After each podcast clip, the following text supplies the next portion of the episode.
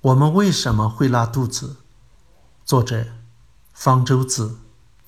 每个人都装着一肚子水，每天进入小肠的水多达约九升，其中小部分来自饮食，大部分来自消化系统分泌的各种液体。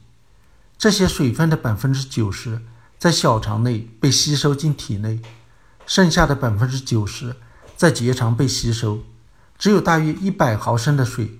随着粪便排出体外，如果粪便中的水分太多，就是拉稀了。一天拉稀三次以上，就患了腹泻。有很多种原因能导致粪便中的水分过多。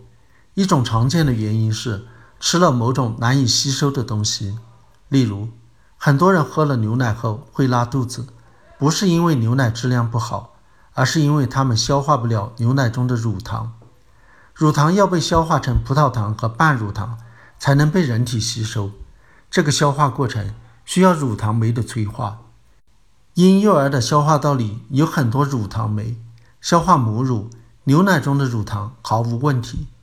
但随着年龄的增长，许多人的肠道里缺乏乳糖酶，没法有效的消化乳糖。乳糖留在肠道内，使得肠液的渗透压要比血浆的高，血浆里的水分。就流失到肠道里了。乳糖到了结肠，变成了生活在那里的细菌的食物，发酵产生大量的气体，刺激肠道蠕动，更加剧了腹泻。腹泻的另一个原因是消化道的分泌液过多。肠道里的水分大部分来自分泌液，正常情况下，它们又大部分被重新吸收回体内。如果分泌的量大大超过了吸收的量，也会导致腹泻。在从前，由于霍乱引起的腹泻是最主要的死因之一。霍乱的病原体霍乱弧菌产生的毒素能够刺激肠上皮细胞膜中的离子通道，让它们一直敞开着，细胞里的水分就源源不断地分泌出来。同时，霍乱毒素还能影响肠神经系统，进一步刺激水分的分泌。历史上有无数的人因此脱水而死，其他一些细菌、毒素、药物也会刺激水分的分泌，导致腹泻。虽然它们未必像霍乱那么厉害。消化道的上皮细胞是保护消化道的屏障，如果这道屏障受到细菌、病毒的感染，就会被破坏。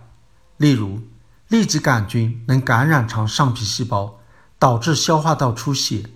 而且由于破坏了上皮细胞的吸收功能，对营养物质和水分的吸收都很差，导致了腹泻。为了消灭入侵的细菌，免疫系统被调动起来，释放一些炎症因子。这些因子刺激水分的分泌，进一步加剧腹泻。结果就是稀便带脓血的痢疾。为了能让食物中的营养物质和水分充分的被吸收，食物残渣在肠道中待的时间要足够长。如果由于某种原因肠道蠕动过快，食物残渣过快地经过肠道排出体外，减少了水分的吸收，也会出现腹泻。消化不良、细菌或者病毒的感染能够刺激肠道的蠕动，但是有时候找不出究竟是什么原因让肠道的蠕动异常。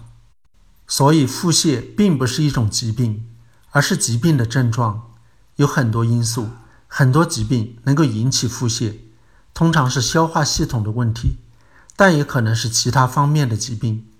要治疗腹泻，最好能够确定病因，对症治疗，而不是简单的止泻。即使腹泻暂时止住了，病其实并没有好。但是拉肚子让人很不舒服，人们一旦拉肚子，总想着赶快吃止泻药。传统药物中有些的确有很好的止泻效果，例如鸦片就可谓止泻的良药。这是因为在肠壁上有阿片受体，鸦片和它们结合，能够抑制肠道的蠕动，这样食物残渣在肠道里停留的时间长了，水分更多的被吸收，粪便干了一些，看上去腹泻就被止住了。从鸦片提取的吗啡、可待因。